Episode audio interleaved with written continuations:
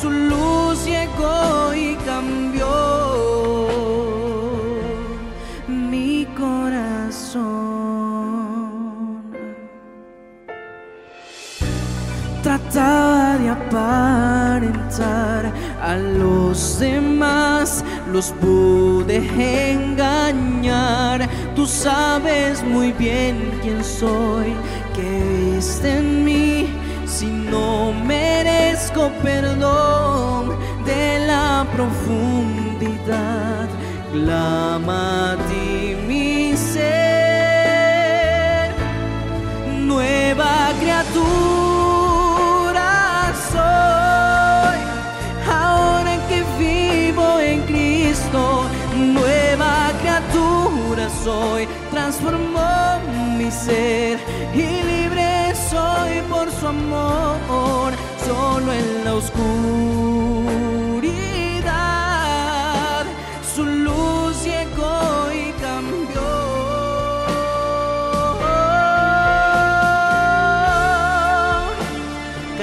que pasa, cada segundo que pasa en nuestra vida debemos anhelar ser nuevos.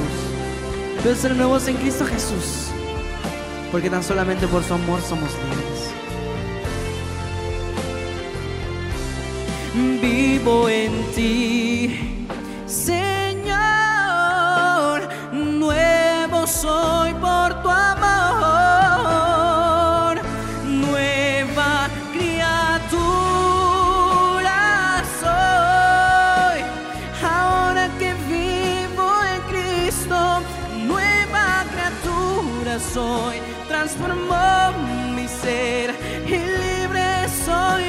Amor. Solo en la oscuridad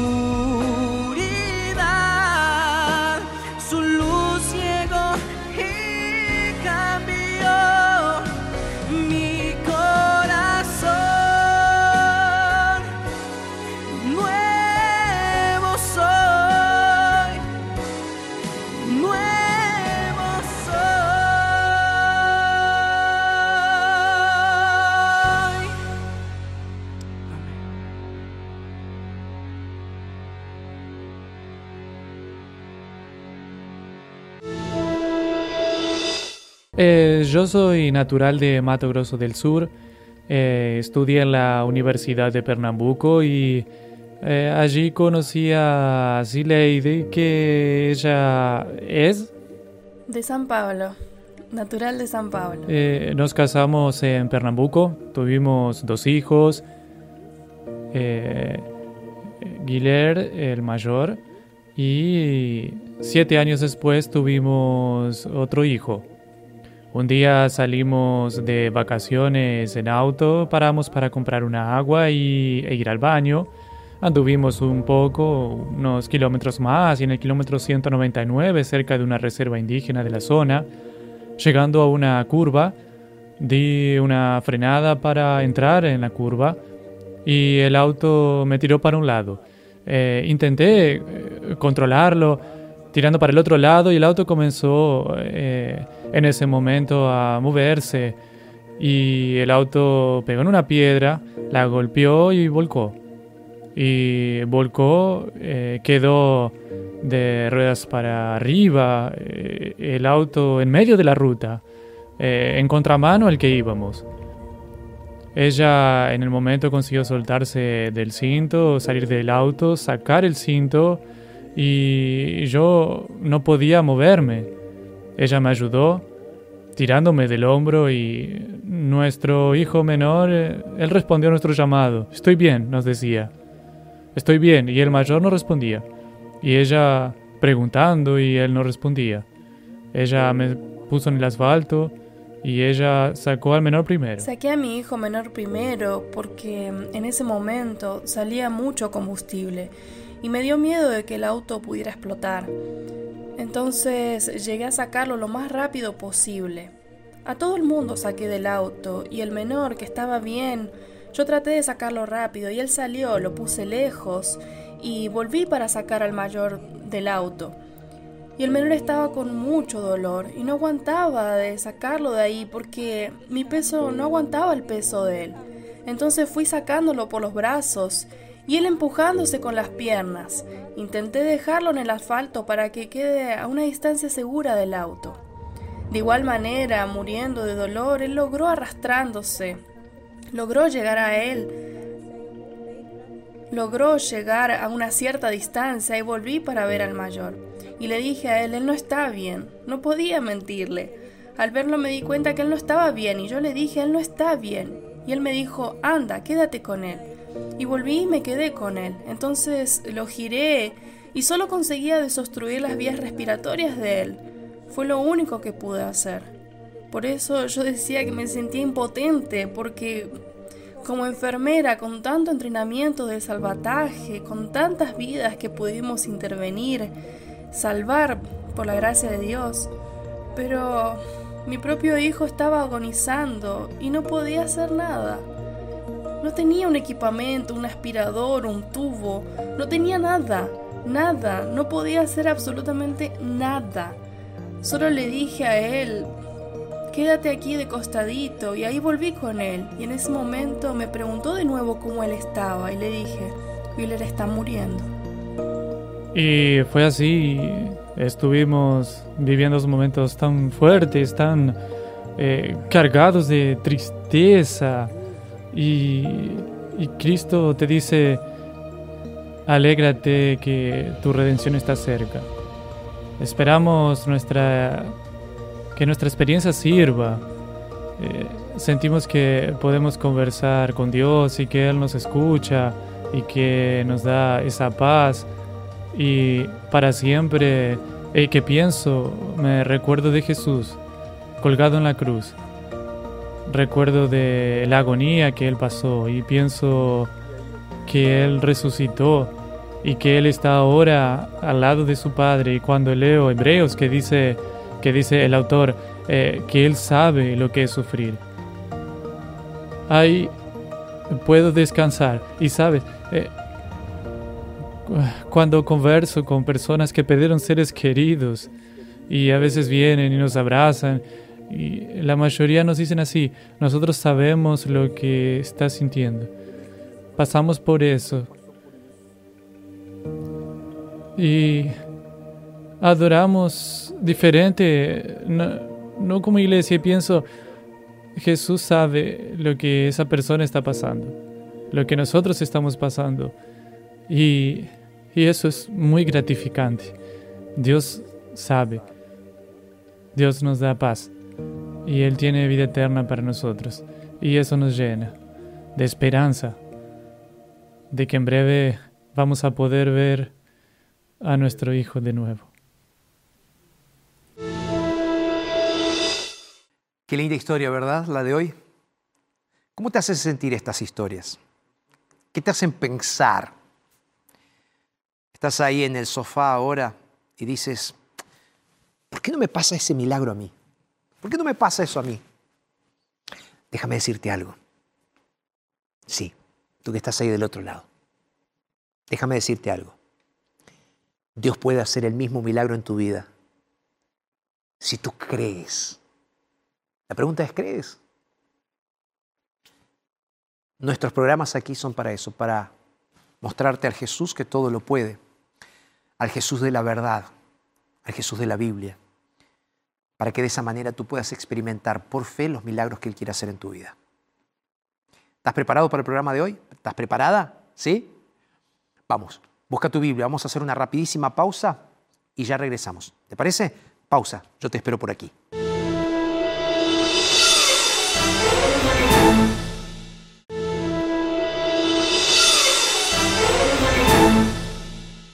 Y aquí volvimos de la pausa, que fue muy rápida, para contarte un poquito cómo hacer para conseguir algunos de nuestros regalos que tenemos aquí en Nuevo Tiempo. Y hablando de regalos, yo tengo aquí en mis manos una revista, una revista totalmente gratuita y que tiene que ver justamente con el tema que vamos a estar tratando de hoy. Te recuerdo que el tema de hoy tiene que ver con el 666 y la marca de la bestia. 666 y la marca de la bestia. Y esta revista que tengo aquí en mis manos que es justamente la revista Biblia Fácil Apocalipsis, en uno de sus estudios tiene también justamente lo que dice la Biblia acerca de la marca de la bestia.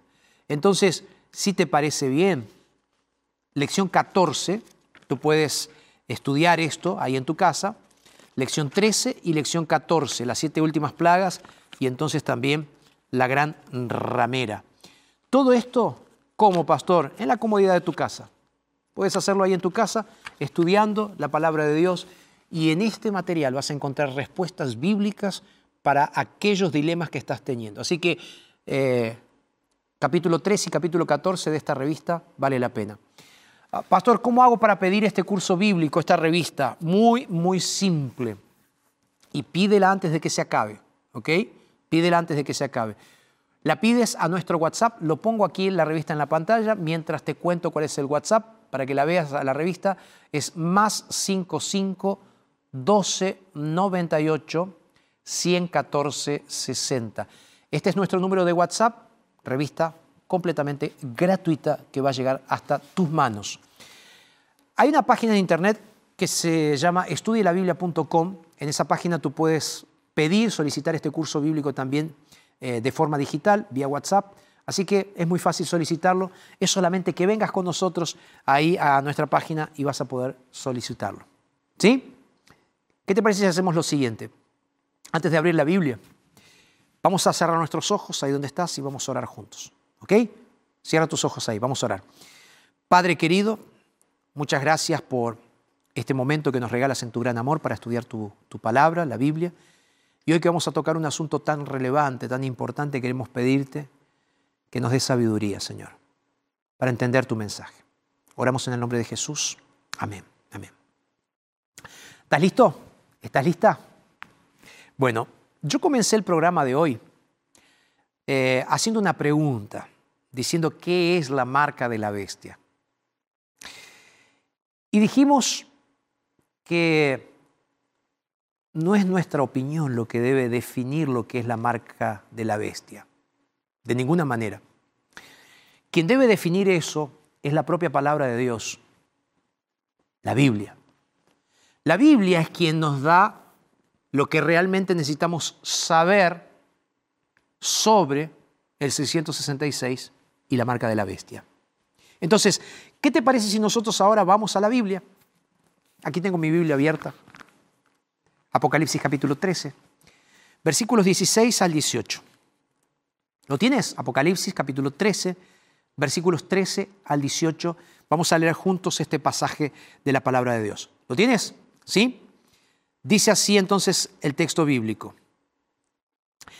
Y hacía que todos, pequeños y grandes, ricos y pobres, libres y esclavos, se les pusiese una marca en la mano derecha o en la frente. Verso 17. Y que ninguno pudiera comprar ni vender, sino el que tuviera la marca o el nombre de la bestia o el número de su nombre. El versículo 18 termina diciendo lo siguiente. Aquí hay sabiduría, el que tiene entendimiento cuente el número de la bestia, pues es número de hombres, y es su número 666. 666. Para saber el significado de este número de la bestia, el 666, no podemos dejar dos palabras que son, creo, eh, claves a la hora de interpretar un versículo. Las dos palabras son contexto e intertextualidad. Contexto e intertextualidad. ¿Por qué, pastor, estas dos palabras son tan importantes o estos dos conceptos son tan importantes? Porque no podemos llegar a un texto y simplemente decir, yo creo, yo pienso, yo supongo que esto significa tal o cual cosa. No. Debemos entender, comprender y estudiar qué es lo que viene diciendo el autor para no sacar el texto fuera de un contexto. Entonces necesitamos entender las declaraciones en el contexto de la Biblia. Ahora, al mismo tiempo y en segundo lugar, debemos recordar que la Biblia, si bien es un compuesto de 66 libros escritos por más de 40 autores en un periodo de 1500 años, sigue siendo un solo libro, inspirado por un único Dios, por el Dios verdadero. Por lo que no solamente debemos tener en cuenta lo que dice el texto en su contexto, sino también compararlo con el resto de las declaraciones bíblicas. Ese concepto es intertextualidad. ¿Me va siguiendo? ¿Sí? ¿O está muy profundo? ¿Se entiende? Texto en su contexto y contexto dentro del contexto general. Entonces, ¿qué te parece? ¿Comenzamos por el contexto? Porque cuando estudiamos el libro de Apocalipsis, encontramos que este libro se divide en dos grandes partes. Del capítulo 1 al capítulo 11 del libro de Apocalipsis tenemos la parte histórica donde a través de las iglesias, los sellos y las trompetas, Dios revela al apóstol Juan, que estaba en la isla de Patmos, cómo sería la situación interna y externa de la iglesia cristiana. Sí, él iba a hablar de sus triunfos, de sus fracasos, de los juicios de Dios y de sus advertencias. Desde el inicio del cristianismo hasta la segunda venida de Jesús, todo contado en el libro de Apocalipsis. Ahora, la segunda parte del libro de Apocalipsis va del capítulo 12 al capítulo 22, donde ya no encontramos la parte histórica, sino que encontramos la parte escatológica del libro. Pastor, ¿qué es escatológico? Es el estudio del tiempo del fin. Es decir, es el enfoque de los eventos de los últimos días antes o previos a la venida de Jesús. Es como que si primero se presenta todo el macro y después Dios hace un zoom y se enfoca en la última parte de la historia. Es así entonces, como en el capítulo 12, verso 17, la Biblia dice, en el libro de Apocalipsis, que cuando se esté acercando la venida de Jesús, el dragón, Satanás, la serpiente antigua, entra en guerra contra aquellos que son fieles a Dios.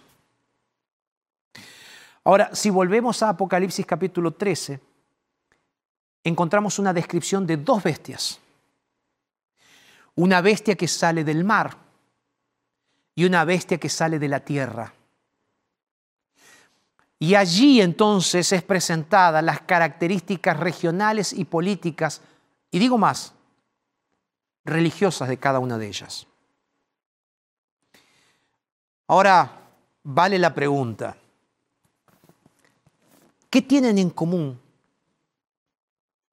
estas bestias? ¿Qué tienen en común estas bestias? Repito, ¿qué tienen en común? El dragón, Satanás, aquel que fue mencionado en el capítulo anterior, por lo tanto, en el capítulo 12 y 13 de Apocalipsis podemos decir que encontramos un conflicto de adoración en el tiempo del fin. Por un lado, los que adoran a Dios como creador y por otro lado está Satanás queriendo sacarle la autoridad divina, la autoridad a Dios como el creador. Y él mismo, Satanás, ponerse en el lugar de Dios y recibir la adoración que solamente le corresponde a Dios. Por eso está en guerra. Por eso está en guerra contra aquellos que son fieles a Dios. ¿Logras ver el conflicto de adoración que hay? Y es en medio de ese conflicto donde encontramos la marca de la bestia, el 666. Por lo que esta marca, este eh, sello, debe ser algo que haga una diferencia a los que adoran al dragón, a Satanás, de los que adoran a Dios como creador. De hecho, te recuerdo algo, el número 6 en la Biblia es un número que es un número de imperfección, es un número que representa al ser humano, al hombre. Y al mismo tiempo y en contraposición, el 7 es el número de la perfección. Pastor, ¿por qué dices eso? El hombre fue creado en el sexto día. Dios cierra la creación en el séptimo día. Imperfección el ser humano, perfección Dios. 6, 7. Así que podemos comenzar preguntándonos cuál es la marca o el sello de Dios entonces. De esta manera va a ser más fácil para nosotros identificar la marca de la bestia. Entonces, cuando continuamos leyendo capítulo 14 de Apocalipsis, verso 1, el texto dice lo siguiente, Apocalipsis 14, 1, dice así, después miré y vi que el Cordero estaba de pie sobre el monte Sión, y con él 144 mil que tenían el nombre de él y el de su padre escrito en la frente. Fíjate que aquí,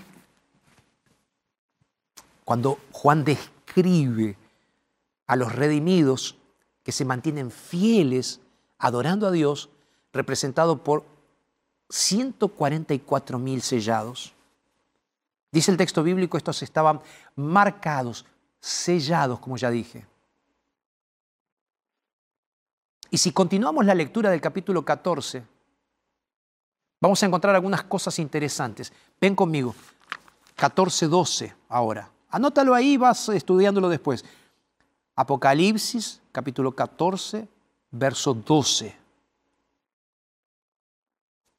El texto dice lo siguiente. El texto dice así, aquí está la perseverancia de los santos, los que guardan los mandamientos de Dios y la fe de Jesús. Entonces, esa marca en la frente de los fieles de Dios significa que tienen el carácter de Dios a través de la presencia del Espíritu Santo en sus vidas. Y eso es lo que Dios quiere hacer. quiere que tú también tengas esa presencia del Espíritu Santo para obedecer al Señor y guardar sus mandamientos. Todos los mandamientos.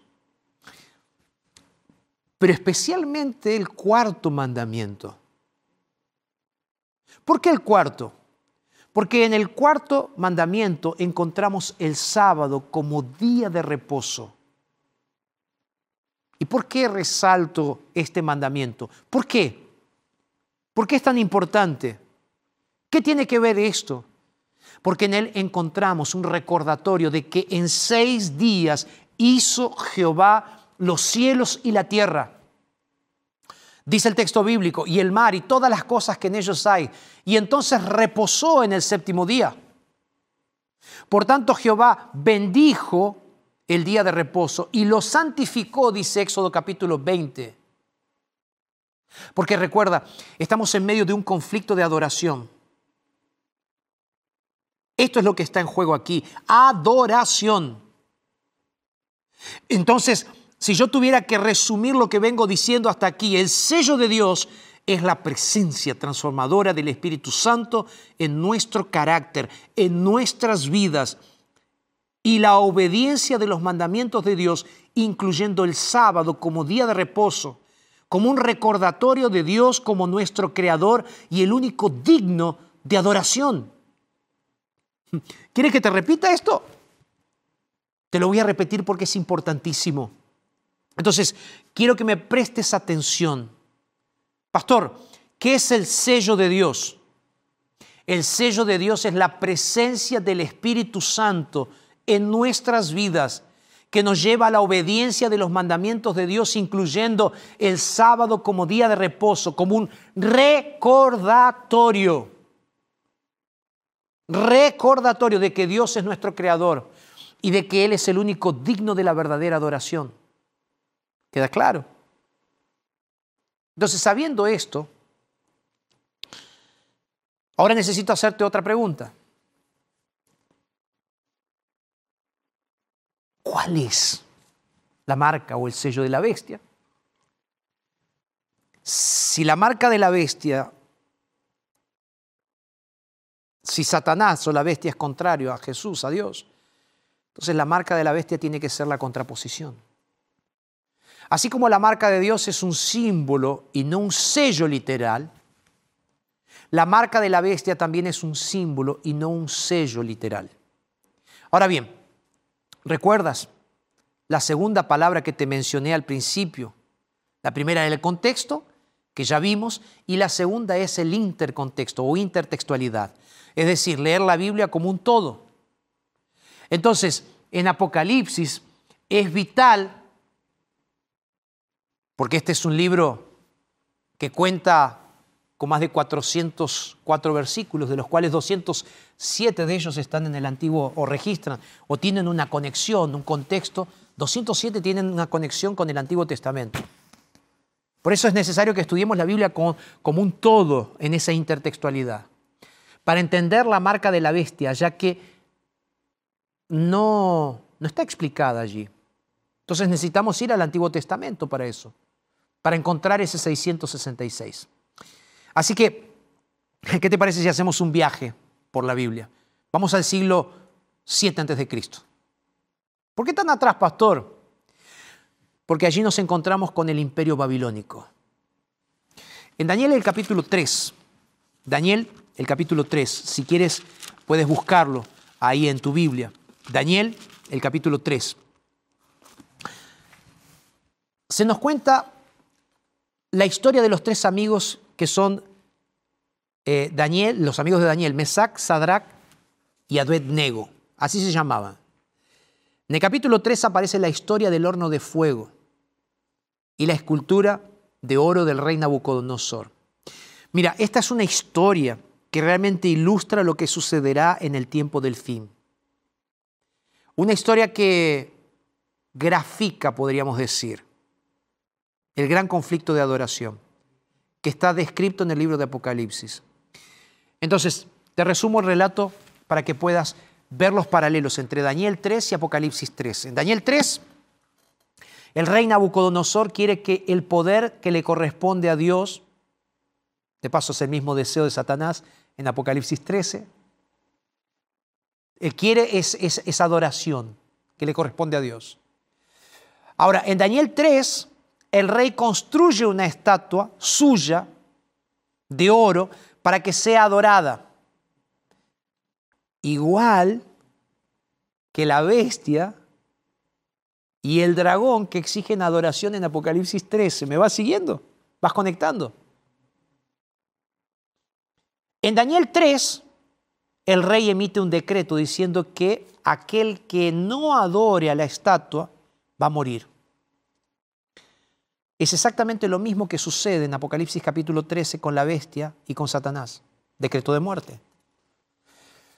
En Daniel 3 encontramos un remanente, un grupo pequeño de personas que permanecen fieles a Dios. ¿Quiénes son, pastor? Sadrach, Mesach y Abednego.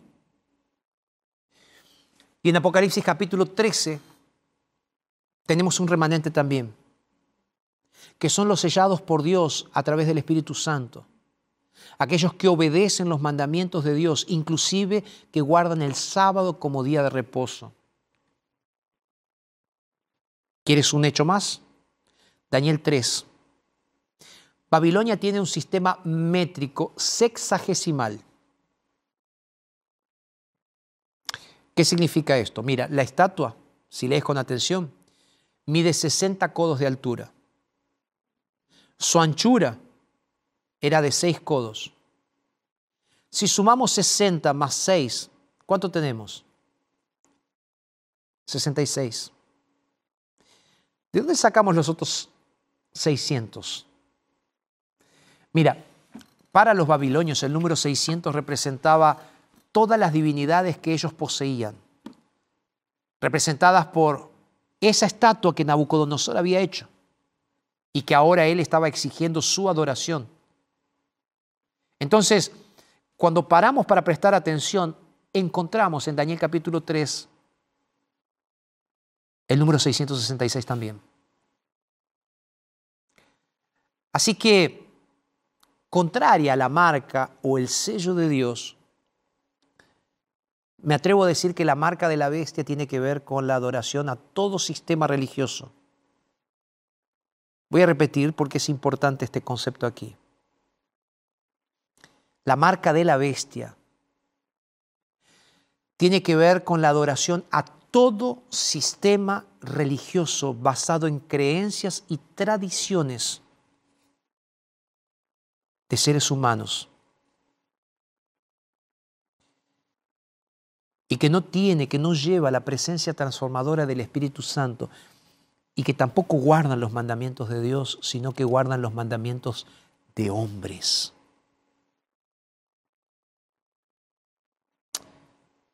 En el tiempo del fin,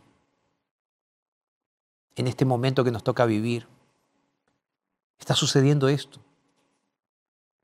Esto se refleja en los sistemas religiosos que tenemos sistemas religiosos que en nuestros días no siguen a Dios, no siguen la voluntad de Dios, no siguen los mandamientos e inclusive no guardan el sábado como día de reposo. De hecho, muchas denominaciones cristianas intentan por todos los medios posibles sacarle al sábado importancia diciendo, no, esto es un mandamiento que no es más necesario guardarlo. Jesús abolió ese mandamiento en la cruz del Calvario, dicen algunos. Y de esta manera le quitan poder a la verdadera adoración a Dios, como el único creador, como el único digno de adoración. Tengo que ser claro contigo. ¿Me permite ser claro contigo? Tú sabes que que nos vemos todas las semanas aquí, ¿no? Y que si hay algo que yo tengo es sinceridad de corazón para decirte las cosas como realmente creo que Dios las dice en su palabra. Puedo estar equivocado, pero por eso te invito a que vayas a la Biblia y tú lo estudies por ti mismo. Yo creo definidamente que el 666 es un sistema religioso que levanta una falsa adoración a Dios que tiene que ver con un falso día de reposo, sí, el domingo. Yo sé que eres un cristiano sincero, que tú vas a la iglesia los domingos, pero justamente porque eres sincero es que te estoy hablando de la palabra de Dios, no estoy hablando de mí mismo, estoy hablando de la palabra de Dios. No es fácil, claro que no es fácil. Yo también me encontré con esta verdad personal y cuando la entendí, cuando entendí que no tiene que ver con un sello visible, con un código de barras o con lo que sea que aquellos que creen en teorías conspirativas levantan por ahí mentirosamente. Cuando me di cuenta que tenía que ver con falsa adoración, con un día de falsa adoración, fue un choque para mí. Ahora yo quiero recibir el sello de Dios en mi vida, no la marca de la bestia. Lo que quiero decirte hoy es que si tú estás guardando el domingo, tú necesitas repensar tu religiosidad. Yo no estoy diciendo que si estás guardando el domingo ahora ya recibiste la marca de la bestia. No. Lo que estoy diciendo es que en el conflicto final, antes de que Jesús venga, todo el universo será dividido en dos grupos. Solo dos.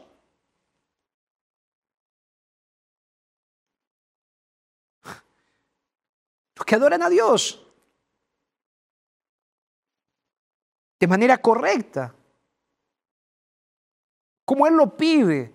Los que recibieron el Espíritu Santo en sus vidas y la gracia transformadora de Jesús para el perdón de sus pecados.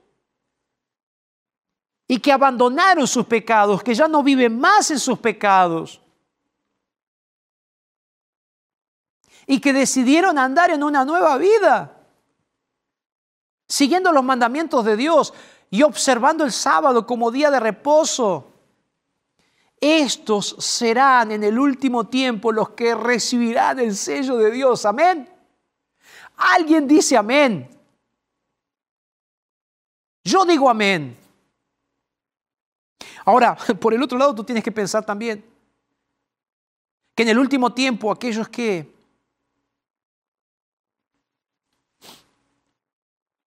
que escucharon este mensaje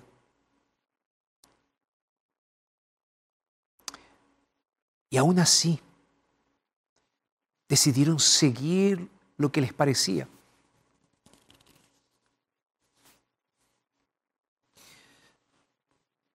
recibirán la marca de la bestia. Entonces te pregunto, ¿de qué lado del conflicto te gustaría estar? En una guerra no hay tres lados. En una guerra no hay tres ejércitos, hay dos, dos lados. Y esto es una guerra espiritual. Está el ejército del cual tú eres parte y está el ejército del enemigo. No hay tres lados. Hay que elegir un lado. Piensa, cuando tú vas a un partido de fútbol, no hay tres equipos. Tienes que definir uno de los equipos, uno de los lados. Si en las cosas tan simples de la vida nosotros tenemos que elegir, tenemos que decidir de qué lado vamos a estar. En un asunto que tiene que ver con la vida eterna. En un asunto donde tiene que ver con tu futuro eterno. Tú tienes que elegir a un lado. Tú tienes que elegir a quién vas a adorar. Esto debería ser más serio de lo que tú te imaginas. Te pregunto, ¿de qué lado vas a estar? Si tú amas a Dios, ¿lo amas? ¿De verdad lo amas? Porque si tú amas a Dios, tú vas a hacer lo que Dios te dice, no lo que tú quieres. Piensa así. A tu esposa puede ser que no le guste que hagas cierta cosa, pero tú lo haces igual. Una, dos, tres veces. Cuando vas y le dices a tu esposa, te amo, de la boca para afuera, ella te va a decir que no la amas. Porque haces lo que tú quieres. Lo mismo con Dios. Si tú dices que amas a Dios, entonces ¿por qué no seguir lo que Él dice en su palabra? El Señor hoy te está llamando para que seas fiel Quiere que cuando Cristo venga, tú puedas estar del lado correcto, junto a aquellos que decidieron ser fieles al Señor. Pero para eso debes elegir, debes pedirle, debes orar para que el Señor te selle, para que tú seas parte de aquellos sellados por Dios que se entregarán al Señor, aquellos que estarán del lado correcto adorando al Señor abrazando la verdad bíblica, esa verdad basada en la santa palabra y no en tradiciones humanas. Entonces, ¿de qué lado vas a estar? ¿Del lado del humanismo? ¿Del lado de las decisiones humanas? ¿De aquello que, te gusta? ¿O vas a estar del lado de Dios? ¿De qué lado vas a estar en el último conflicto de la historia? Quiero invitarte para que pienses en esto. La Biblia es clara. Arautos va a cantar ahora. Y mientras ellos cantan, me gustaría que pienses, porque yo voy a hacer una oración por ti. ¿Ok? Yo voy a estar orando aquí en cuanto Arauto se está cantando.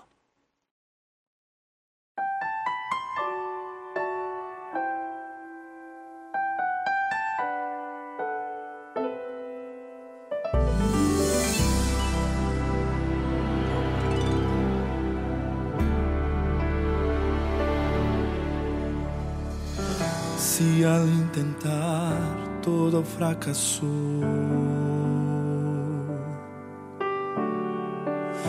y si al llorar nadie lo notó, si gritaste en medio de gran aflicción y ninguna mano te dio solución, piensa que Dios lo ve. No te dejaría sin acoger. El que te creó, que te vio nacer.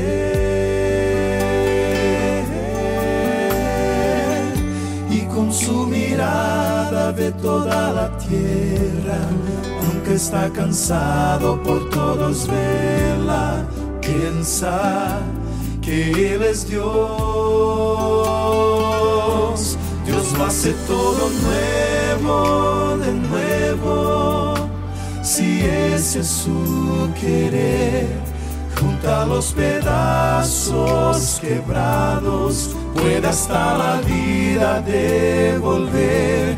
Dios lo hace todo nuevo, de nuevo, si ese es su querer.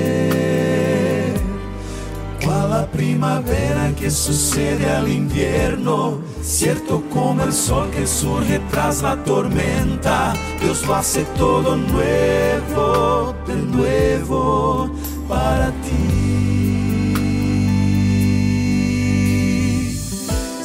Si la esperanza se acabó, oh, oh, solo hay cenizas, nada más quedó. Si desesperado ya no tienes paz, cuando es imposible recomenzar, piensa que Dios lo ve.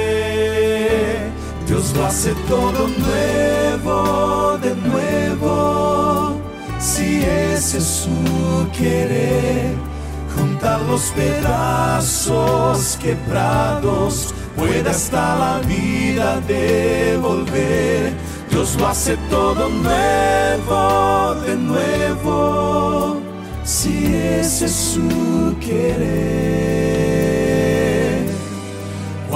Primavera que sucede al invierno, cierto como el sol que surge tras la tormenta, Dios lo hace todo nuevo, de nuevo, para ti. Pero necesitas hoy confiar en las promesas que ese Dios te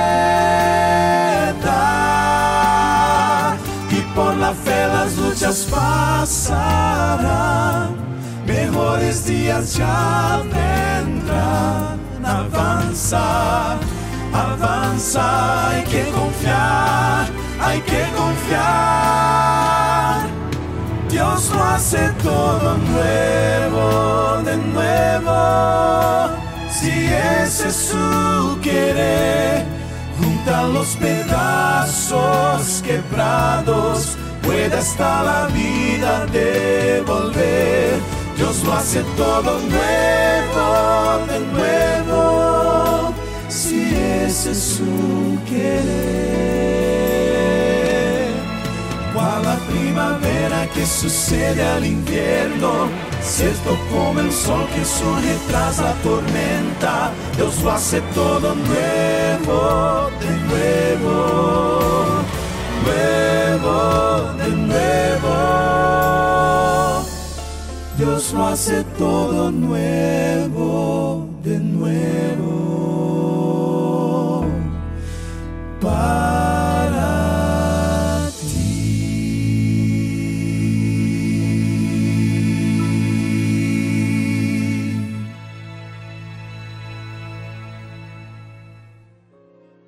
El 666 y la marca de la bestia. No tiene que ver con una marca visible. Tiene que ver con una decisión que tomamos de qué lado vamos a estar. El sello de Dios tiene que ver con la unción del Espíritu Santo en tu corazón para transformarte y hacerte alguien que sigue la voluntad de Dios para su vida. Tú estás siguiendo la voluntad de Dios para tu vida. ¿Estás siguiendo los mandamientos de Dios en tu vida? ¿Sí o no? Sé que lo que dije hoy pudo haber sido extremadamente duro, directo, claro. Pero es justamente en el nombre de Jesús que hoy quiero invitarte para que tomes la decisión más importante de tu vida. Dile a Jesús, Señor, lléname de tu Santo Espíritu, séllame con tu presencia para hacerte fiel. Amén. ¿Me dejas orar por ti? Cierra tus ojos donde estás y vamos a orar. Padre, yo sé que hay muchas personas sinceras, personas que vienen delante de ti, Señor, para entregarse de corazón. Señor, las pongo en tus manos. Pongo estas personas en tus manos de amor, Señor, para que hagas grandes milagros. Te entrego la vida de aquellos que están luchando para hacerte fieles. Los pongo en tus manos. Los consagro a ti, Señor. Oro pidiendo el poder de tu Santo Espíritu actuando en nosotros en el nombre de Jesús. Amén y amén. Que Dios te bendiga. Fue muy lindo estar contigo una vez más y quiero invitarte para que hagas dos cosas ahora. La primera, pidas el curso bíblico Apocalipsis que está aquí, más 55 12 98 100 14 60.